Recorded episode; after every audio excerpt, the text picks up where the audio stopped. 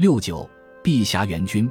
碧霞元君是道教尊奉的吉祥神，传说她是东岳大帝之女，宋真宗九百九十七至一零二二年在位，时封为天仙玉女碧霞元君，俗称泰山玉女或泰山娘娘。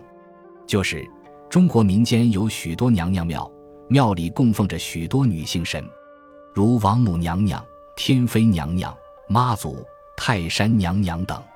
民间信仰中。泰山娘娘主司妇女多子，并为保护儿童之神，因而又称其为送子娘娘、碧霞元君。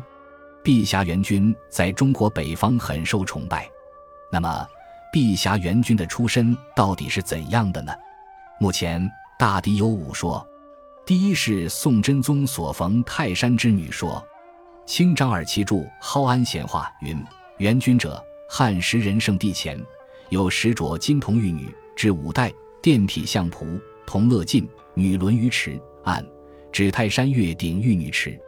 宋真宗东风还赐玉杖，敌手池内，一旦人浮出水面，出而敌之，玉女也。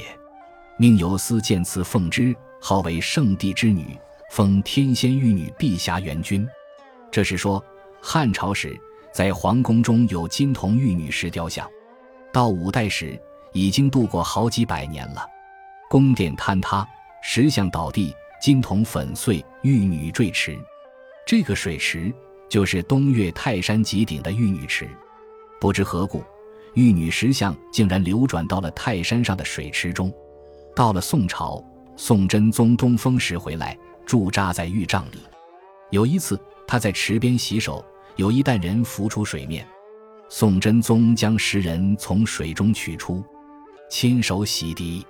洗净一看，竟是玉女石像。宋真宗大奇，便诏令有关部门就此建祠供奉，号为东岳大帝泰山之女，封为天仙玉女碧霞元君。明成化年间，又给这座碧霞元君祠，赐额为碧霞灵应宫。第二是皇帝手下七仙女之一说。据说远古的皇帝在建造岱岳观时，曾经派遣七位仙女下凡。头戴云冠，身披雨衣，以迎接西昆仑真人。V V，玉女是七位仙女当中修道成仙者。明顾炎武《日之录》和《清宅号通俗编》反对此说，为西晋张华著《博物志》早有泰山神女嫁为西海夫的故事。后世所传泰山女源流都在此处。宋真宗所封之玉女，即此泰山女，而非皇帝所遣之玉女。第三是应九气以生而成天仙说，九气气亦称九气，指使气、混气、动气、元气、民气、景气、玄气、容气、言气。道教则称碧霞元君乃应九气以生，受玉帝之命，正为天仙，统摄乐府神兵，照察人间善恶。这是说，碧霞元君是由道教所称的九气凝聚而成。得到玉皇大帝的谕旨，才正为天仙，统摄乐府神兵，以后照察人间善恶的。第四是大善人右守道之女说。据说汉明帝时有个大善人叫右守道，他的太太金氏生了个女神童，智力超常。三岁知诗书礼乐，七岁通汉家诸法，日夜礼拜西王母。十四岁时入泰山黄花洞潜心修炼，道成飞升。做了碧霞元君，第五是泰山石敢当之女说，泰山山顶有碧霞祠，供奉泰山之主神碧霞元君。传说碧霞元君是石敢当之女，石敢当住于泰山东南徂徕山下，生活虽然贫困，但为人正直。其家有三女，长女、二女已出嫁，碧霞元君为其第三女。三女常助父母砍柴。迈之山阳脊上，一日砍柴遇暴风雨，必入一山洞中。洞有老妪烤火于柴堆旁，三姑娘求借宿，老妪允之。自是与老妪熟，常助其生活之需。如此者数年。一日，老妪谓三姑娘曰：“汝非凡人，乃天上仙女，福大命大，造化大，徂来山容汝不了。